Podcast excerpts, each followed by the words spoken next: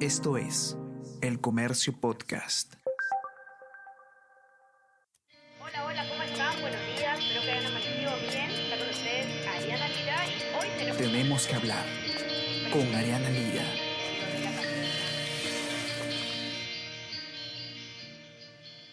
3, 2, 1, va.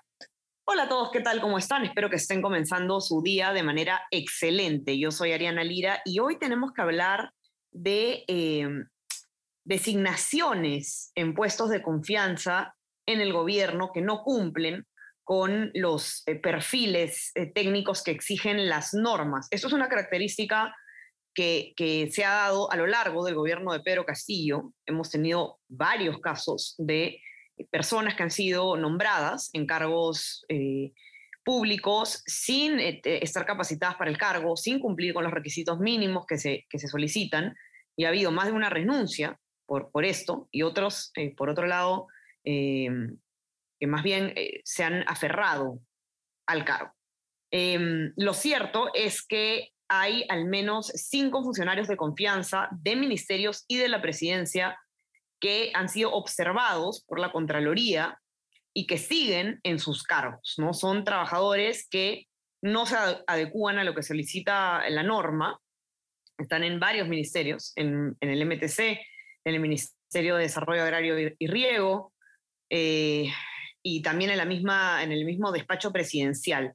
La Contraloría entonces ha, ha dicho eh, que en estos casos no se está cumpliendo con hacer el cambio correspondiente o subsanar las observaciones. Es decir, se le está diciendo a la entidad, esta persona que está aquí no debería estar aquí, no cumple con el perfil, pero aún no ocurre ningún cambio ni hay, al parecer, un plan de acción.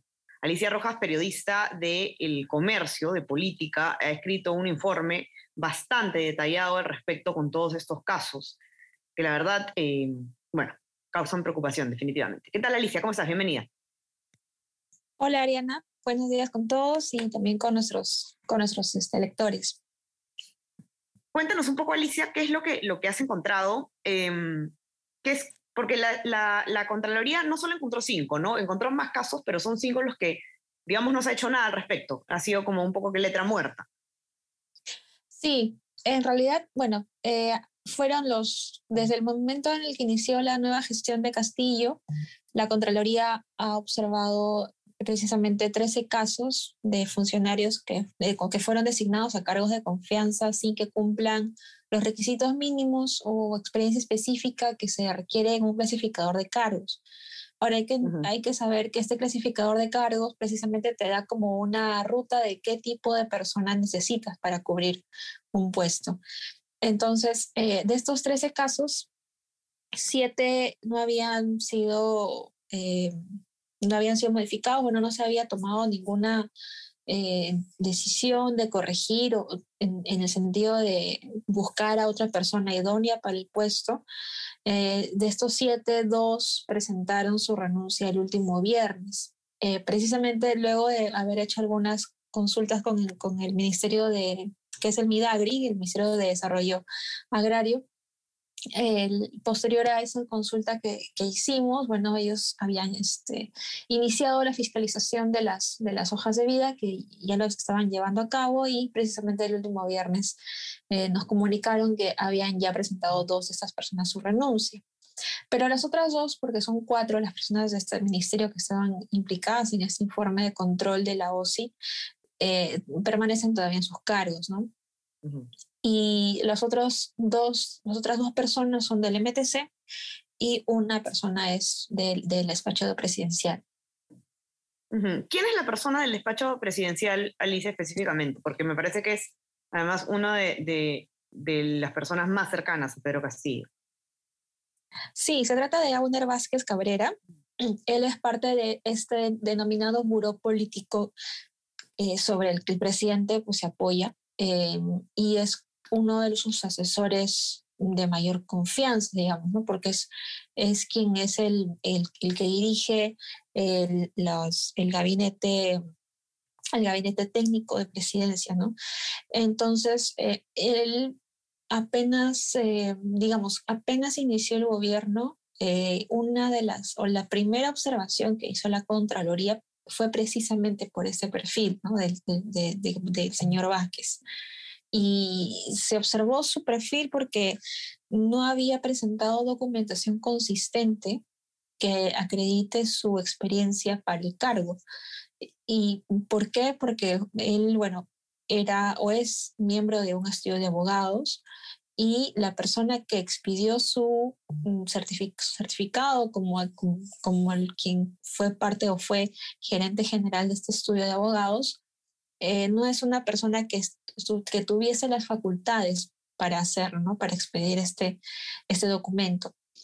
Entonces, eh, la Contraloría observó esto precisamente porque no, es no era la persona que tenía que, que, extender esta documentación y además porque la persona que lo extiende posteriormente también había sido designada como una persona dentro del despacho presidencial que también le daban este, un cargo, ¿no? Entonces, ese tipo de cuestiones hizo que la Contraloría observe su designación porque además el estudio de abogados eh, del que él era gerente y, aún era miembro hasta el 4 de agosto, mm, tenía algunos trabajos, eh, o sea, ofrecía trabajos que también colisionaban con las mismas funciones que él como asesor técnico iba a desempeñar, ¿no? Entonces, por eso es que la Contraloría observó su designación por un posible conflicto de interés. correcto. Ahora, eh, Alicia, ¿qué, digamos, para, para dejar en claro qué es lo que pasa si es que no se cumple, o, un poquito explicar cuál es el proceso eh, con, esas advertencias. La, Contraloría detecta estas em, normas incumplidas, digamos, o, perfiles que no, no cumplen con el cargo, informa y luego, ¿qué ocurre con eso? Sí, la Contraloría, bueno, nos explicó que una vez que se detecta esta situación, a través precisamente de los informes de control que emiten, las entidades públicas tienen que presentar como un plan de acción, ¿no? Es decir, qué es lo que ellos van a hacer para subsanar esas observaciones, corregirlas o, bueno, eh, enmendarlas, ¿no? De alguna forma. Si no hacen esto, si, si incumplen esta directiva de emitir un plan de acción, entonces la Contraloría inicia acciones de control para que se identifiquen a las, a las personas, a los funcionarios que son responsables de las, de las em, irregularidades que se han observado, pero también de las que no han sido subsanadas oportunamente. ¿no? Eso es lo que, lo que procedería. Ok.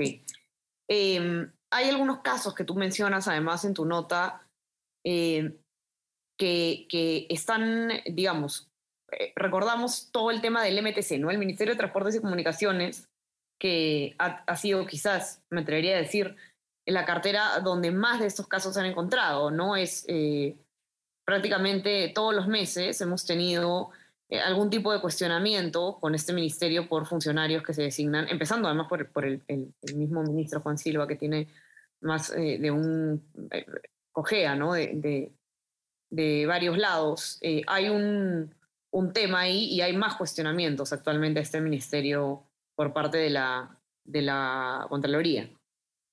Sí, y el caso del MTC, claro, e, es este, como mencionas, ha sido recurrente las irregularidades que se han podido observar en, esta, en este sector.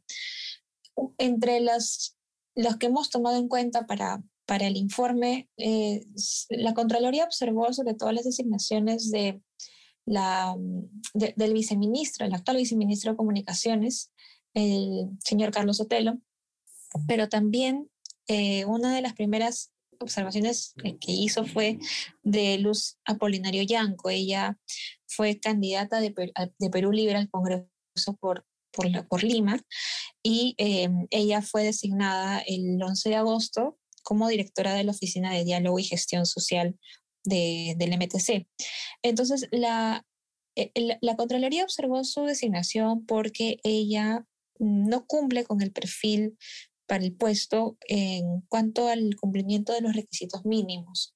Uno de los requisitos que se, que se piden para ocupar ese lugar es tener estudios de posgrado o, bueno, llevar estudios afines a la, a, la función, ¿no? O, relacionados con, con, lo que tú vas a desempeñar para, en, este lugar. Entonces la OSI verificó que esta funcionaria, que la señora Polinario, no cuenta con los estudios de posgrado ni tampoco con los relacionados con las funciones. Y bueno, el, el MTC luego nos respondió luego de la consulta que, que, hicimos, porque a partir de esta, de esa observación la pregunta era si se había subsanado o si de alguna forma se había corregido la observación que se había hecho y lo que el MTC nos, nos contestó es que, bueno, la, la señora sí cumplía con el perfil porque eh, había llevado dos cursos de capacitación. Eh, entonces, bueno, ellos daban como pese a estas observaciones que se había hecho desde la OSI, que la OSI había ya cotejado y verificado con, con, el, con el CV de la señora, pese a eso el MTC, bueno, ha insistido en que sí cumple con el perfil, ¿no? Y respecto al caso del señor, eh, del viceministro, es igual, se advirtieron un conflicto de interés por una empresa que él tiene, que es... Eh, está en el rubro de las telecomunicaciones y a la que se le dio una concesión por 20 años en el 2018. Entonces, ahí también la Contraloría advirtió un conflicto de interés porque el Viceministerio de Comunicaciones tiene a cargo, bueno, está bajo su jurisdicción estas direcciones que están involucradas en la concesión del, del, contrato, ¿no? Entonces, e, esos fueron los dos casos que aún no, no, hemos tenido, no hemos tenido respuestas por el caso del señor Sotelo y, y, el caso anterior, bueno, nos dijeron que para ellos sí cumple la señora con, con el perfil. Y los otros casos que eh, de alguna forma se subsanaron fueron el caso de la señora Natalia, Natalia Jiménez, que había sido igualmente designada como eh, directora de, Provías descentralizado. Y ella, em, bueno, directora ejecutiva ¿no? de Provías descentralizado. Y ella no tenía tampoco el perfil para, para asumir la, esa dirección. Se observó también su, su designación. A los dos días se tuvo que dejar sin efecto este nombramiento. Pero eh, semanas después ella mm, reingresó al Estado a partir de la gestión de, del señor Guido Bellido y eh, ingresó bueno, a la PCM como consultora FAG. Esto luego se dejó sin efecto porque finalmente fue cesada ya el 19 de octubre. Así es. Eh, y Alicia, es importante que, que además lo, lo, comenta Samuel Rota en, en tu nota, ¿no? Em, ¿Por qué nos tiene que, que, que llamar la atención que no se cumplan con los perfiles técnicos, el aparato estatal no avanza o no ejecuta eh, como tiene que ejecutar si es que las personas no están capacitadas para el cargo. ¿no? Digamos, eh, son al final eh, estragos que nos van a afectar a todos, por más que pueda parecer algo lejano. Digamos, sí importa que la persona no cumpla con el perfil, para algo están los perfiles. Exacto, y, y lo que él nos comentó fue que hay dos, hay dos temas o dos situaciones que se podrían desencadenar o podrían derivarse de, de, contar con personas sin un perfil adecuado en el Estado. Primero que se ralentiza el trabajo, se demoran porque hasta el momento en el, que, en el que la persona se acomoda a las funciones, conozca cuáles son las funciones y, y en el mejor de los casos tenga la buena fe de, de hacer pues un, un trabajo concienzudo, entonces para eso es este, el aprendizaje pues no es de un día para otro. Y lo otro es que se puede llegar a tener algún tipo de abuso de poder, ¿no? Esos son los dos, los dos riesgos que Samuel Rota nos comentaba. Y desde el lado de la Contraloría, lo que ellos nos, nos, nos comentaron también fue que el, el problema o porque la, razón importante por la que los funcionarios de confianza tienen que cubrir los perfiles es porque lo contrario, tenerlo tener personas pues, sin los, los certificados, sin la experiencia que se pueda demandar del puesto, perjudicaría al país y en general a toda la ciudadanía. Así es, correcto. Eh, en la nota de Alicia, los que nos están acompañando, les digo, eh, están todos los datos, también lo que ocurre en otros ministerios, cada nombre, cada persona, cuáles han sido las observaciones a detalle. La verdad es que está bastante completo, así que les recomiendo que entren a nuestra web, elcomercio.p, a leerlo, a leer por lo menos la versión detallada. Eh, pueden encontrar también una versión más corta en, en, en, la, en el papel, en la versión impresa.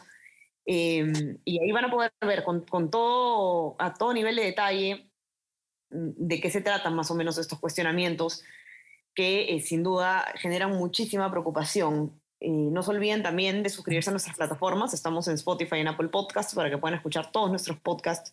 Y también no se olviden de suscribirse a nuestro WhatsApp, El Comercio Te Informa, para que puedan recibir lo mejor de nuestro contenido a lo largo del día. Alicia, muchísimas gracias. Nos podríamos quedar conversando horas sobre esto, pero no van a entrar todos los funcionarios, así que a, invitar nomás a leer la nota. Sí, Ariana, muchas gracias por la, por la conversación. No, gracias a ti, que tengas un lindo día. Te mando un abrazo y ustedes también ya saben a seguir cuidándose y nos encontramos nuevamente el día miércoles. Chao, chao. Esto fue Tenemos que hablar.